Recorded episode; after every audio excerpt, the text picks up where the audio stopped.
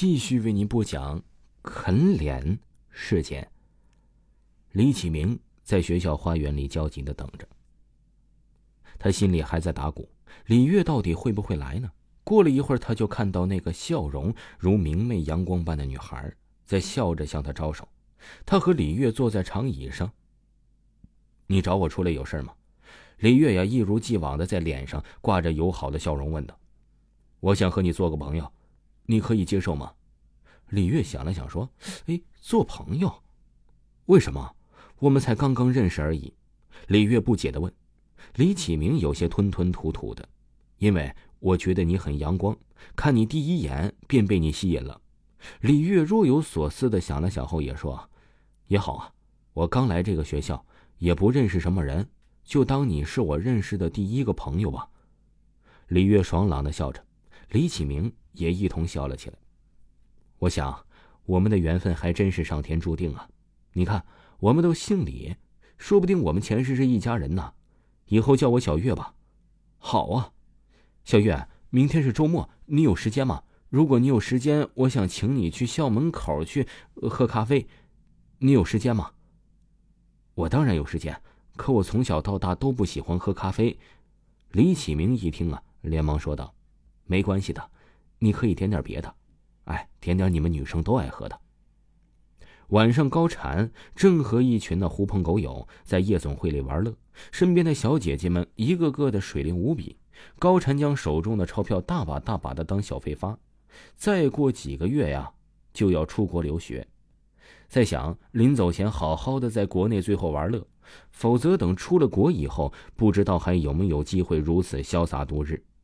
听说父亲这次会派专人陪自己一起出国，为的呀是监督他的生活和学习。这会儿啊，几个狐朋狗友端上了一些东西，是一些白色的粉末、瓶子，还有吸管。高产一看就知道是冰毒。咱们一起来玩玩吗？这东西现在查的可严了，也很难搞到手的。高产想了想，反正以前没玩过，后来呀也不知道会再玩的这么疯了。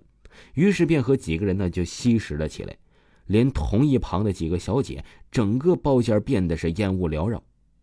赵家晚上刚回到家里，感觉浑身疲惫无比，他自己也不明白为什么，最近老是感觉到浑身乏力，睡多久都不够。这赵家呀，进入自己的房间想洗个澡，可是他刚来到洗手间镜子前，打开水龙头，把脸浸入到水龙头的。里面没有多久，抬起头却发现自己的脸上似乎有一道伤痕。一开始他还没注意，仔细看却发现那道伤痕似乎在变长。原本由原来的眼角之处渐渐拉长到了下巴。正当赵家呀错愕之时，镜中的自己的脸突然出现了许多的裂痕，就如同破碎了的瓷花瓶。接着，赵家看到自己的脸一下子碎掉了，脸部的皮肤和肌肉全部脱落，五官都不见了。镜子里自己的脸上只剩下了一个血淋淋的大窟窿。赵家吓得失声尖叫，一下子跌倒在地仓，狂逃窜出洗手间呢。他的尖叫声引来了佣人，家里的佣人急忙进入房间，急切的问：“小姐怎么了？出什么事了？这是？”赵家惊恐的捂着自己的脸说：“我的脸，镜子里好像……”赵家边说边指着洗手间的方向。赵家的母亲也被房间里的动静吸引过来，看着赵家惊慌失措的样子，关切无比的问道：“怎么了，佳佳？出什么事了？”赵家蹲在地上捂着脸说：“我的脸好像全部都烂了，好可怕呀！”母亲一听，急切的扒开赵家的手看了看，说：“没有啊，佳佳，你的脸很好啊。”赵家起身的来到自己的化妆台前看了看自己的脸，哎，仍然是好好的模样。转身就想到了刚才他在洗手间里看到的情景。赵家呀，惊恐的指了指洗手间：“刚才在里面，我看到我脸全烂了。”佣人听完后啊，来到了洗手间里。发现镜子前的水龙头还开着，除此之外一切正常。赵家的母亲随后啊也进入了洗手间，出来对赵家说：“什么都没有啊。”一旁的佣人呢也说：“是啊，小姐什么都没有啊。”赵家害怕的走进去看了看，哎，也确实什么都没有。佳佳，是你最近太累了吧？母亲关切的说。赵家有些害怕的点了点头，疯狂的玩了一把后，高禅从夜总会出来，驾着自己的名贵跑车扬长而去，还开着车里的音响把音乐放到了最大。刚吸食过冰毒的他呀，神志还有些模糊。走到高架桥上，忽然出了大雾，道路两旁的路灯光线变得无比朦胧。高禅不经意的放慢了速度。这时啊，车的挡风玻璃前出现了一个小女孩。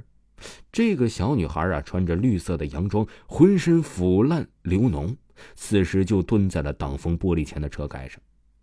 只见她正在用着布满腐肉的眼睛看着自己。高禅被突如其来的场景吓得来不及反应，只能猛地打向方向盘，跑车瞬间撞坏了高压护栏，一下子冲到了桥下的侧翻。高禅在车里昏迷了一会儿才醒来，浑身的痛点太多了，高禅不停的在呻吟。车已经完全侧翻，挡风玻璃刮得满脸都是。高禅正想着解开安全带爬出去。却发现腿部无比疼痛，看来是断了。